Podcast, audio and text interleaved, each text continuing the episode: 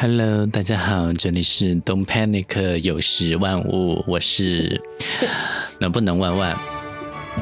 我是有没有有有？我有点没反应过来。为什么我们要这样嗯颠三倒四呢？因为我们很愤怒。因为我们很嗨。嗯，好，你先说，说你的愤怒。等我把我愤怒的表达愤怒的工具准备好，就大家 聆听着这个愤怒的音乐，然后我在旁边喝着一点点小酒。哎，没有了，我在喝水，然后点上一根青烟，是这个样子。我觉得开篇呢，哎，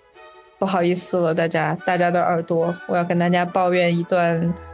篇幅可能有一点点长，但我现在可能心绪比较宁静一点点了，我可能相对比较可以娓娓道来的一段吐槽 slash 抱怨。嗯，I'm listening。事情的经过是这个样子的，本人的母亲呢，因为她的那个眼角，从可能三四年开之前开始吧，就开始有一个小小的这种肿。肿物在眼角的地方，然后呢，它可能从一开始比较小，到现在的话，它已经逐渐缓慢的开始在长大了，所以我们大家都比较担心了，所以我就督促我妈妈到那个呃叉叉市的地叉医院 去做这个诊断，想看一下这个东西到底是怎么样一个东西，然后我们看合理的这个处置的这个方式。成都市第二人民医院。我并不想点名道姓的说这个东西，但是是他妈在。我觉得合理的推测就是二医院，因为二医院真的非常的垃圾。哇，你好厉害哟！你 的确是那个有万万所述的那个那个医院，因为那个医院其实在它的某一个分部。我在那个。Who is knocking？我在录音。我要 keep 这一段不剪掉。Sorry，没有没有，我对家人是非常有耐心的，只是不喜欢在录播客的时候被打断。嗯，所以呢，他在上个星期一的时候就如约去到了这个医院去做这个眼部这个肿物的这个诊断。然后在他看完之后呢，我当然作为一个女儿，我很关心的给他打了一下电话，然后问了一下他这个看病的这个整体的一个情况。但是呢，在整个的这个他告诉我的这个整个的沟通里面，医生基本上就花了大概一分钟时间吧，进去看了一下他这个眼部的这个东西，然后就跟他说：“好的，你你现在去做检查。”然后呃，让他去做了一些常规的这种就是放大镜。一样的检查，就看那个东西放很大，看了一下它是什么东西，并且做了这个血的血液的这个检查，然后检查完回来之后就说好的，你这个东西呢就周六去做手术吧，然后就走了啊。然后走之前他只是说了一下，他说下一个病人快进来了，你快走吧。还督促了一下他快点走，所以这个草草的这个诊断呢就被我吐槽了非常非常久。我就跟我母亲在科普这个事情，就作为一个医生的这个职责呢，一个病人去医院看病找到了这个医生，那医生怎么样去陈述这个病人的病情，或者说在你没那么把没没那么有把握的情况下，你大致的这个推测是怎样的？这个东西是你有义务要去跟自己的病人讲解清楚的。对吧？这个这个是我们花钱去医院看病的一个非常基础的要求吧，这个不过分吧？所以呢，呃。我就让我妈妈带着她的这个诊断的这个东西，检查的报告还不是诊断的东西，没有任何诊断，检查报告回来，然后我晚上回家的时候看了一下这个报告，然后我也查了一下，就是网络上面的这个资讯，然后初步我自己觉得说这个东西可能不是一个风险性特别大的东西，它可能是类囊肿一样的这个东西。所以这个做做手术这件事情呢，我想了一想，应该也是一个就是合理范围内的一个事情，应该要去做的一个事情。OK，那在周六的早上呢，我们就如约，因为约的是早上十点半的时间，我们去那里去做手术嘛。然后我就星期六的早晨起了一个大早，在睡眠不是特别充足的情况下呢，我们如约在十点半准时的到达了这个预约做手术的这个这个窗口。然后那个医生呢，就告诉我们说：“你看，我们现在前面大概这里有六份这个病例在这摆着，然后里面有三个病人正在等着做手术，所以你们十点半来呢，其实只是在这个预约的时间到了，然后来这里排队而已。”然后，然后秉承着我就是比较 chill 的心态，我说好吧，那可能中国的医院就是这个样子吧，可能大部分医院就是这个样子的，他们没有一个非常合理科学的这个预约的这个制度，我并不并不能清楚的告诉你，从十点到十点半是你做手术的时间，十点半到十，呃十一点是另外一个人做手术的时间，就合理的把当天预约手术的人的时间档期。给合理的排好这件事情，OK，那我们就排队吧。问了一下他时间，那哦前面有这么多人，大概平均一个人半小时的情况下，那我们大致是下午两点钟才能开始进去做手术呢。所以我们一家四口就是开开心心。呃，快快乐乐的出去吃了一个午饭，然后我还去了那个一个按摩院里面去看了几集的这个狂飙，嗯，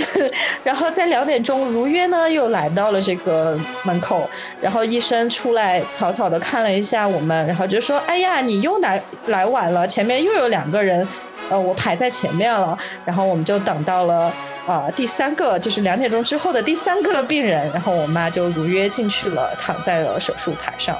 然后，这这以下的这个经历是我妈妈妈出来之后她给我的描述啊，不是我自己的亲身亲亲眼所经历的。对，事情是这样发展的。就我妈妈孤独的在这个 手术手术台上躺了五分钟之后，然后医生呃缓步的进入了这个手术室，看了一下我妈妈的这个情况，说了一下：“哎，你这个你这个东西长得好像你摔跤摔跤之后留下来的疤痕呀，你这个到底是什么呀？”然后我妈妈当然就非常吃惊的说：“医生，你在星期一的时候不是帮我看的病吗？难道你不记得了吗？我进来之前也有。”些检查报告摆在你的面前，难道你没有看吗？医生说：“嗯，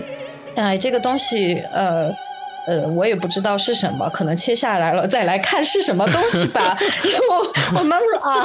还可以这个样子吗？就是你还可以不知道不知道它是什么东西吗？然后医生又在提醒这个，作为一个就是医生，呃，在做手术之前开始提醒病人，就是说你这个东西呢，可能在切除了之后，我们。呃，就不管你是怎么样怎么样得到这个东西的吧，反正手术是没有问题的。那在做手术之后呢，你在眼角会留下一个就是浆杯儿，我不知道你知不知道浆杯儿，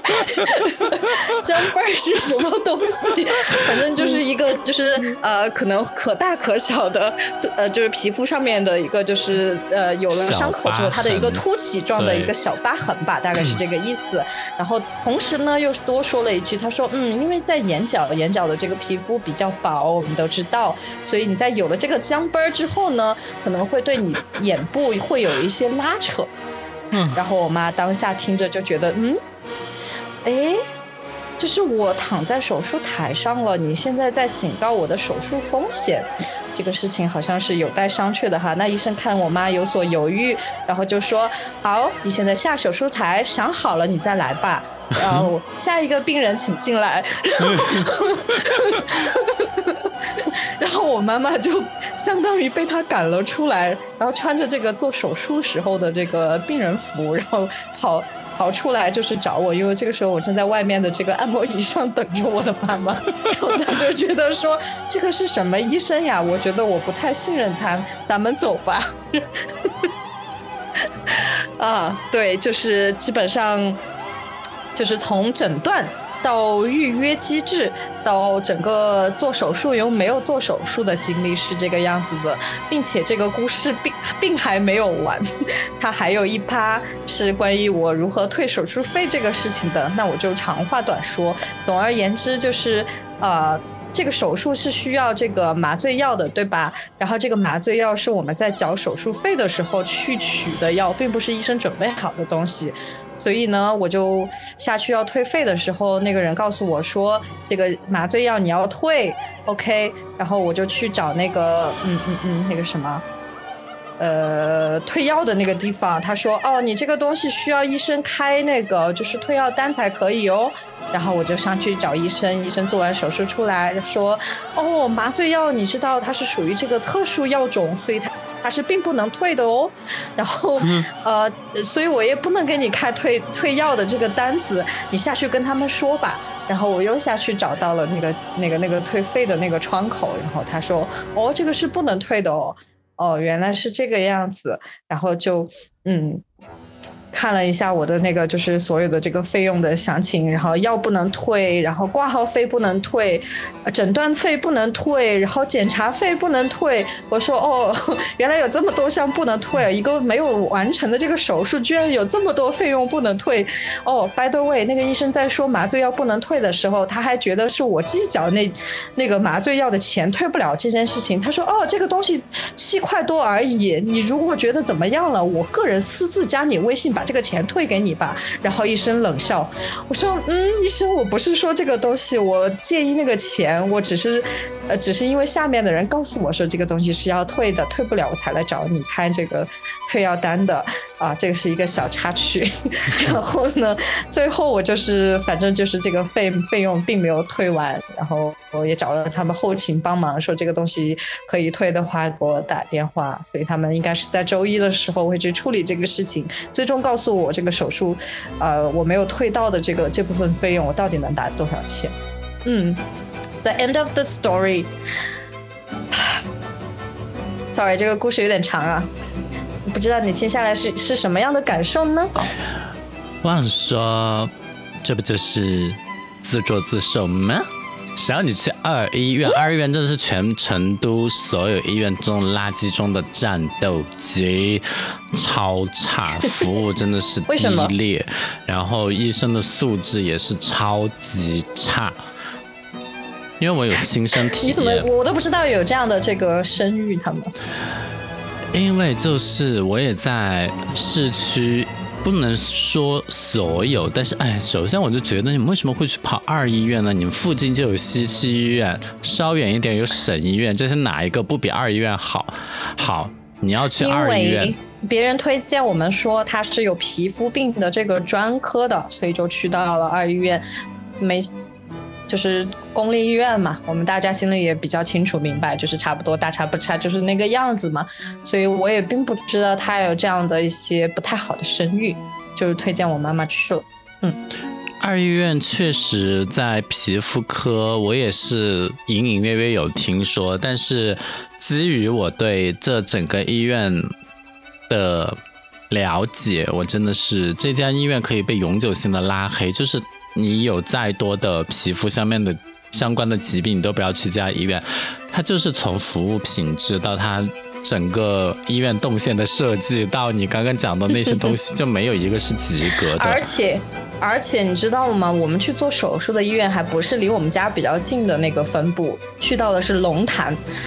所以我们整个开车过去，因为呃有有二环高架等等的一些原因吧，反正就是还有一点堵车的这个情况下，将近一个小时才开到那边。然后整个我们基本上昨天就在那里进行了就是开心的这个医院一日游。就是我们从早上八点钟起床，到最后回到家，可能已经下午五点钟左右的这个时间了。我就觉得我大好的这个周六的这个时光，就是让我深刻的体验了一下。哇哦，龙潭院区好大哦，还有瑞幸咖啡呢。然后，嗯，医院整个这个光洁装修的这个程度也是非常的不错呢。就是这样的一个经历，嗯，so sad。就是现在的医生啊，我不能说他不负责吧，但是他有的时候就太过的经验主义。比如说你妈才进去的时候，他可能就看了一眼，就觉得啊，反正就是可能是呃一些常见病之类的，但是该走的程序还是要走，然后就去开单子、化验、巴拉巴拉之类的，然后自己说不出个所以然，所以。我是对这个其实是让我最生气的这个部分，就是你既让这我母亲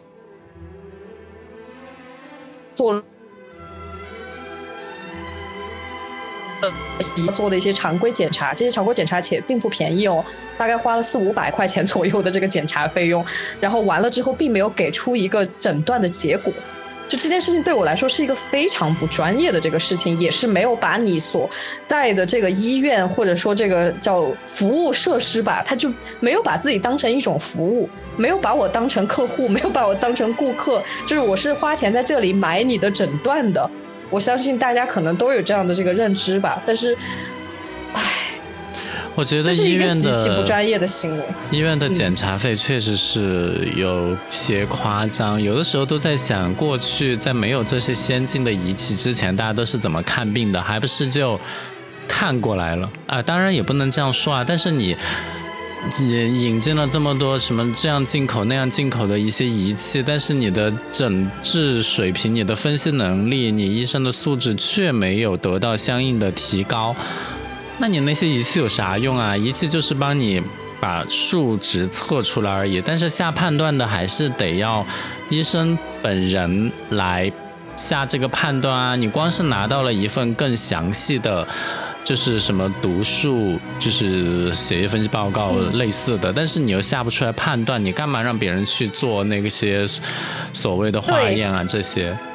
对，而且在做手术的当天，病人已经躺在手术台上的时候，他还在现场做诊断，而且并没有诊断的结果。他的原话是说：“这个东西我不知道，不清楚是什么。我病人这么多，我怎么记得呢？我们做了再说吧，反正怎样都要做手术的。你想想吧，做不做？” 这是什么？这是什么样的一种沟通呀？就是我理解，就是作为一名医生，星期六的时候肯定是做手术的病人最多的，因为大家可能平时工作日的时候，呃，不太能有抽出时间来做这件事情，可能星期六排的人确实比较多。我理解你很累，我理解你只用了十分钟吃了个午饭，就是排满了这个手术。但是你知道吗？就是整个。我去到那边的时候，然后门口在就是守着那个就是进入手术室门口的那个那个医生也好，实习医生也好，还是那个护士吧，他整个的状态就是，你看我的医生，我们的医生多辛苦呀，你看我在这里多辛苦呀，然后你知道我什么感觉吗？我就是。首先，这个是你的本职工作；其次，你这么累、这么辛苦，是取决于你自己，并没有一个非常好的预约安排机制。你完全是可以控制说，星期六我只能做比打个比方，我只能做十五个。呃，病人，然后这十五个病人有非常明确的这个时间划分。那 OK，你如果错过这个时间，那我就过期补后，完全可以做到这个样子。你为什么一定要硬塞这么多人进来呢？把自己弄得很忙碌的样子呢？因为其实皮肤科的这个手术，它并不是一个就是我理解啊，它不是一个今这周不做，下周。就可可能晚了的事情，就是你完全可以做更合理的这样的一个安排。你自己把自己弄得这么累，然后还在那儿抱怨说：“啊，我好累啊，我是全天下最辛苦的人。”就你传递给病人的这种感觉，我就会觉得你好像有一点点自作自受的意思，并且显显示不出你的专业性。就是有很多人。这个医生说什么？我这么多病人，我怎么记得住呢？这个记住这些病人，就是你应该要做的这些工作啊！你人脑记不住，你能不能用记事本？或者你觉得记事本太原始？你的电脑那些病历是干嘛用的？你进来做这台手术之前，你不应该先阅读一下病人的病历吗？来做一个前期的了解。那我做服务行业。对吧？我是不是可以说我的客人这么多，我怎么记得住？记不住，想办法记住啊！神经病啊！而且那个医生说话的这个状态，就是你明显能感觉到，就是很常规的。我们对公立医院医生的这种 cliche，就是我们对他的刻板印象，他就深深的把它表现出来了。就是那种，哦，我可能有这么高的学历，我做到了副主任。医师，然后我花了这么多时间跟金钱，我去拿到了一个这样的一个专业的这个职称，然后呢，我看不起你，我觉得你问的问题都是很无稽的问题，你就应该相信我的专业判断。但关键是你没有跟我讲你任何的专业判断啊，你你让病人躺在手术台上了，你才来做诊断，你才来告诉病人说做手术可能有的这个风险，这个事情是合理的吗？这个明显是可以在那天第一次过来诊断的时候来讲的，然后病人有时间回去考虑，然后再说，而不是等到现在才说。这个是属于他自己的一个没有考虑的那么周全的表现，就显示不出他的资历有多么的专业，他也就是一个很临时的这种。对，就是。我一直都觉得说，如果你在看一个病的时候，还不说手不手术，就是他给你开药等等的也行，就是你得相信这个医生之后，你才敢去听他的这个诊断也好，或者说啊听他的一些后续的一些处理的一些意见也好，就你基本上通过他给你沟通的这种态度，跟他的一些诊断，你是能判断你是否能信任这个应该。就是你 花钱去看病，应该要去信任的这样的一个角色，这样的一个职位，但是他并没有完全没有给你提供这些以上所说的一切的一些信息，并且他还觉得自己特别的这个专业，他跟你沟通的那种态度跟这个语气，就是那种啊，我不容你来挑战，我最懂，你什么都不懂，你还还来问我。就我就是因为什么都不懂，我才来问你呀。你有没有告诉我应该知道的这个信息？所以整个从诊断到这个预约的机制，到做手术，到没做手术之后，我们整个退退退款的这个体验，我觉得，就你不要这么符合我对这个公立医院的这种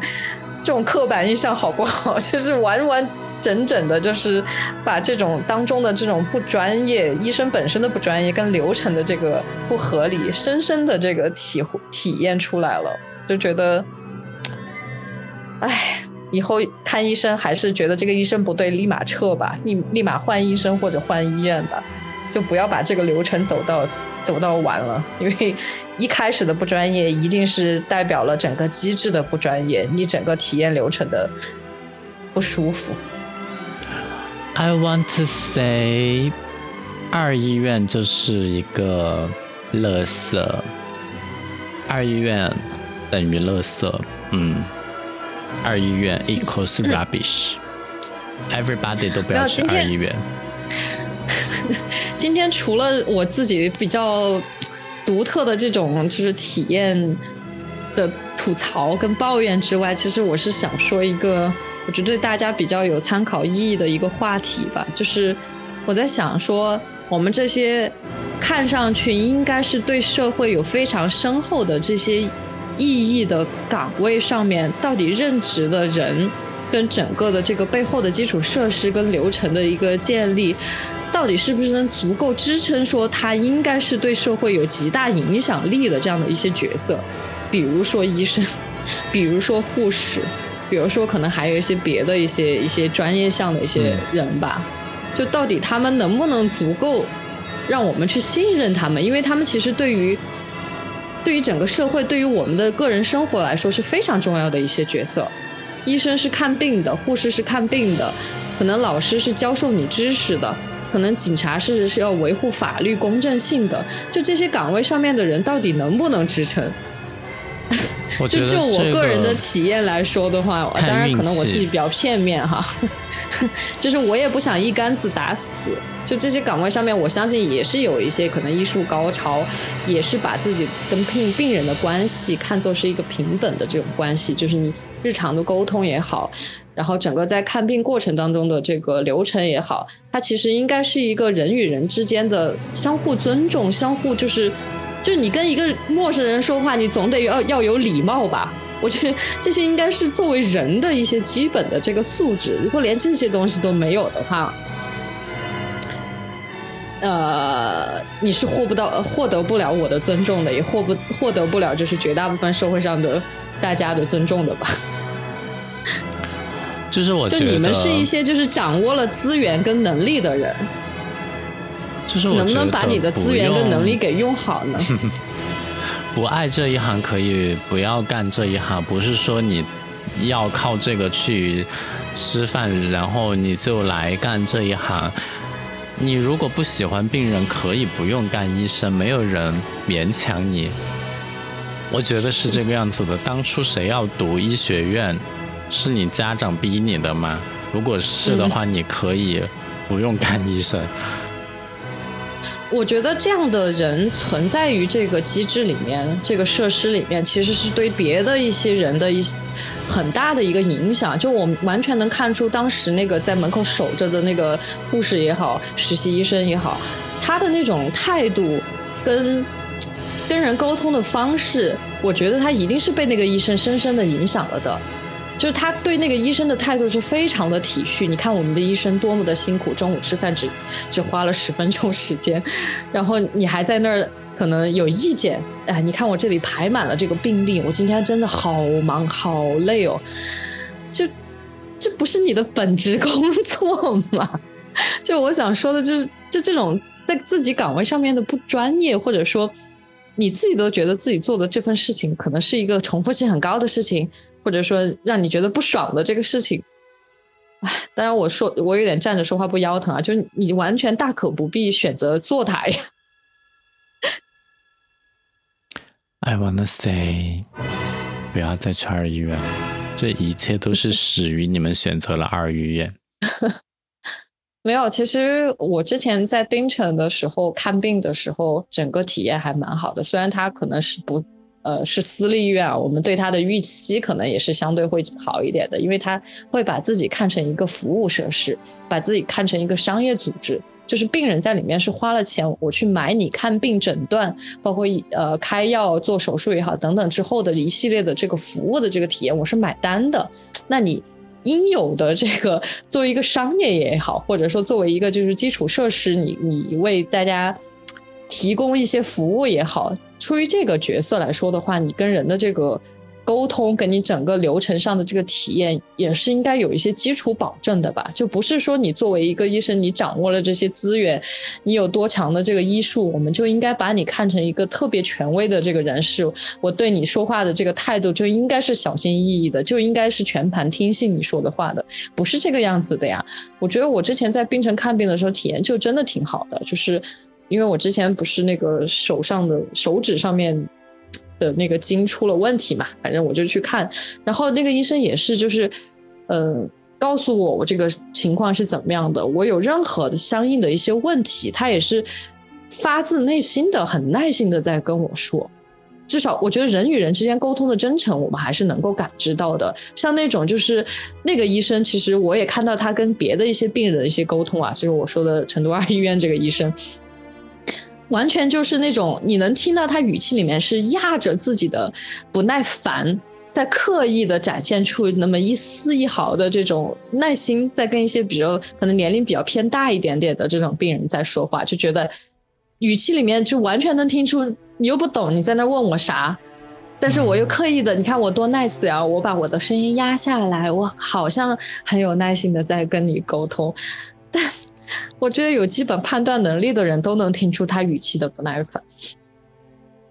就我不知道你有没有一些就是别的一些看病的一些体验。我对看牙这方面的体验是比较多的。我去的是成都最好的牙科医院。我觉得去那个医院看牙是要有技巧的，就是千万不要挂教学号。虽然他教学号也很难挂，但是所谓教学号就是学生帮你看病。我觉得如果你挂这个医院的教学号，你还不如去挂其他医院口腔科的主任号，因为其他医院口腔科的医生也是从这个医院的学校毕业过去的。对啊，就是现在成都有哪个医院，如果不是这个口腔这个。院系毕业的真的不好意思开门营业，所以，呃，我最开始我是吃了教学号的亏，就是我去挂教学号，然后是学生帮我看，其实素质也很一般，就是医术方面，因为他没有给我治好，然后又不停的返工，而且他也觉得就是可能是把我当成一个标本。还是把我当成一个 实验品是吗？啊，教学材料上面完了之后要进行的一项作业，然后就在那边反复的钻研我。我当然是不行啊，所以我后来就他自己搞不定，他就转给了他的老师，也就是一个四级专家。四级专家就是专家里面最末的，因为前面还有三级专家、二级专家、一级专家，但四级专家其实也已经很好了，所以我能感受到同样的一个，比如说补牙或者根管治疗，他的老师根本就不会用到他那么的大力。虽然后来就是，我觉得也很奇怪，就是所谓好的医院并不能真正的解决你的病，是因为我那个牙齿到现在就没有彻底的治疗好，可能就是我牙齿特殊还是啥，就反正就根管治疗也解决不了，然后中间还重新做了一次，前后大概持续了半年的时间，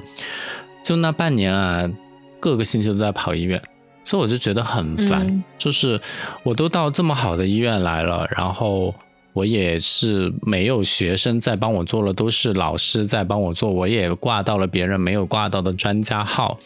居然都还是这个样子。这中国还有能治好我口腔病的口腔医院吗？我是不是就只能这样了呢？还是说我就必须要去尝试他所说的？根尖手术了呢？他把根尖手术说的跟他在那个沙滩上挖了一个沙子的那个洞一样。其实我去查了一下，这个是一个非常血淋淋的手术，就是把你的牙龈先划开，划之余呢就开始飙血了，然后直到你露出你牙齿下面根部的地方，然后他把那个东西撬掉还是干嘛？反正就是根尖手术，顾名思义就是你。肩上的那个部分，然后再把它缝合。我听上去我就觉得很恶心，然后又要飙血，然后他就说没事小手术一上午就做完了。呃，不是这样的好吗？就是他可能是那你说比较想，那你说我们怎么办呢？就我们以后看病到底怎么办呢？因为我们其实也看过那种父母啊，不是说我的父母啊，可能有一些人会比较有。共同的一些体验吧，就是可能有些父母会在网络上面去搜寻一些呃简单的医学常识也好，有一些病症也好，去看一些网络医生的这个诊断。这些诊断其实都不是针对他个人的，可能他就搜寻一些病症，然后在上面搜说可能这个症状是这样的，然后可能一些基础的判断它到底是什么东西，是什么病。就这个，当然我我我也不建议大家这么去做。但我现在想，就是我怎么去判断，说我真真实实的去到一家医院，这个医生的医术是过关的，然后他对你的这个诊断是有依据的，然后他也没有在就是烧你检查的这个钱，其实一些不该做的一些检查，他还是让你去做。就我怎么去相信这一套东西呢？如果说我们整个的这个医疗设施是让你。没有信任感的，你是要碰运气的。我到底应该怎么做呢？我是事先自己先自我诊断一下，还是说，就是我如果说这个病情没有严重到一些程度，我干脆就不要去医院了。我觉得我不想做这么极端的这个判断，但我又确确实实的不知道怎么去应对这样的一些事情。嗯，我觉得这个东西在中国就是一个看运气，没有办法解决。就是如果你运气好，你的那个医生你觉得是 OK 的、值得信任的，我建议你就牢牢抓住，就以后就是他了。如果要换一个别的的话，嗯，运气好呢就还行，运气不好，就像你现在碰到这样一不负责任的那个就没啥，就就也会有一些试错的成本。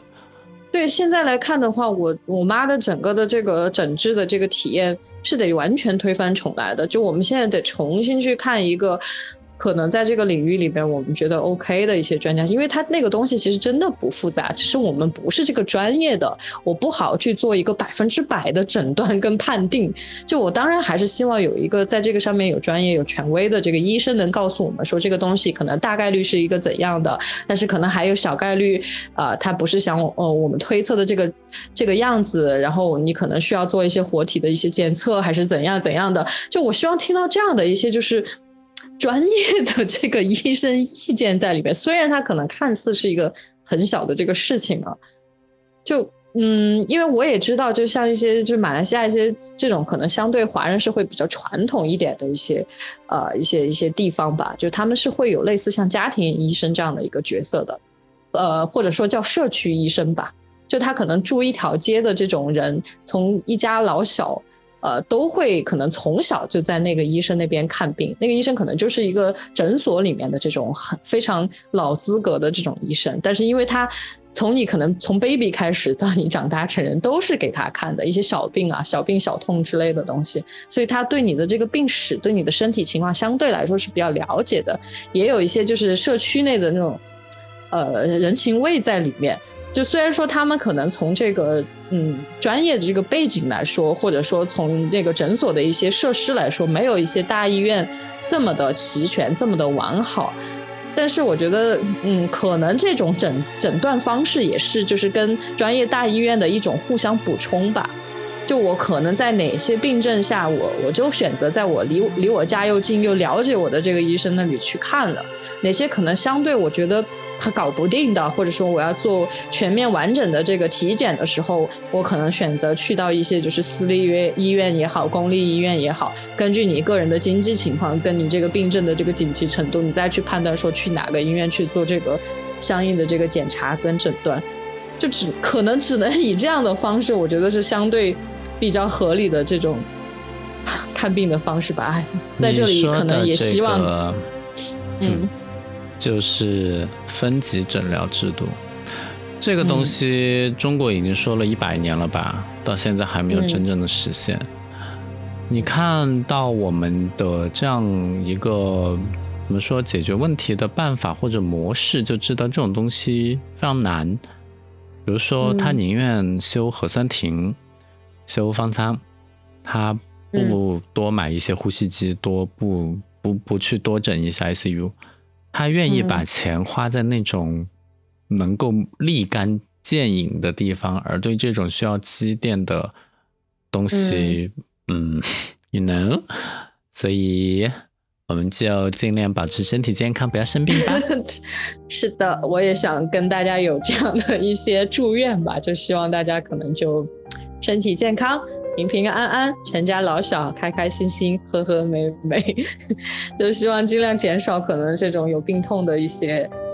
一些可能性吧。所以从现在大家可以开始注重身体的保护。呃，说到这个东西，我觉得也跟大家有一些推荐吧。可能这个这个这个体验，真的只有你在一定年龄以上了，你才会有这样的一些意识去做这样的一个事情。就我现在不管出回家也好，就是从马来西亚回到回到中国也好，或者说我可能出门有一些远行、有一些旅游、有一些出差，我现在身上是会带药盒的。就这个东西，可能在我以往小时候的认知，就是可能老年人或者说他有一些基础疾病。病的人才会去做这样的事情，但我现在就是这个病，这个这个药盒里面的东西配的可齐了，就从各种的保养品、保健品，到各种可能针针对性的，呃，会有一些，比如说我我有一些肠胃上的问题啊，或者一些便秘的一些问题呀，或者有一些睡眠问题啊等等，各种你可能会遇到的一些症状的时候，我都会有一些相应的这个药品准备在我这个不大不小的这个药盒里面，然后出门的时候就必须要去携带它。我现在是这么在处理这件事情的。我之前就是有一段时间自己在吃那个什么保健品还是啥的，我也会带一个药盒。反正我觉得自己的健康自己还是要上心吧。哎，寄托于这个治疗，我是我反正我现在很清楚，就是你要去一个医院你看病，他一定会让你检查，然后这个检查费真的是。有的时候还挺贵的，而且做了不一定有结果，所以我现在都很谨慎去什么医院之类的。我身上我现在的那个 所谓的疾病，也就是过敏性鼻炎什么的，我自己大概知道哪些药是管用的，然后我就不用去医院。所以啊，怎么说呢，就是。有机会自己也可以积累一些对于自己身体结构构造之类的认识，知道有一些药是干什么的。你像前段时间大确诊，大家都知道对乙酰氨基酚这个药是用来退烧镇痛的，所以嗯，对，就是虽然说我们愿意去相信专业的人做专业的事情这件事情，但你自己的身体还是只有你自己最了解，自己才能最能保护自己。所以增加平平日里面增加一些医学的一些医药的一些常识。然后对自己的身体状况保持一个相对比较敏感的这种观察的这种状态，我觉得可能才是我们去应对一些小病小痛，或者说你自己的一些身体上可能有些基础病症的一些良方吧。哎。其实说到这个话题，我还是蛮无奈的。就是我真的是一个秉承着，不管是公司治理，还是说你对外去，呃，去接触一些服务行业，或者说一些专业的一些领域、一些呃服务的时候，你其实真的是非常希望说，那个人应该是在他岗位上专业的人士吧？那我应该去听专业的人帮我去做一些专业的服务。但现在这个社会现况确实就不是这个样子的，所以怎么样在？日常生活里面增加一些常识，至少说你去接受这些专业服务的时候，你自己能有一个基础的判断，这个人的态度也好，专业知识背景也好，他给你的一些服务的一些建议也好，你自己能有一个初步的一个判断，我们再来说去相信一些专业的人去做这些专业的事吧。是的，就是这样。嗯，所以大家自求多福吧。我们这一期时间也不多了，就这样，拜拜。大家各自保护好自己，然后也祝愿大家平平安安、健健康康。See you next week.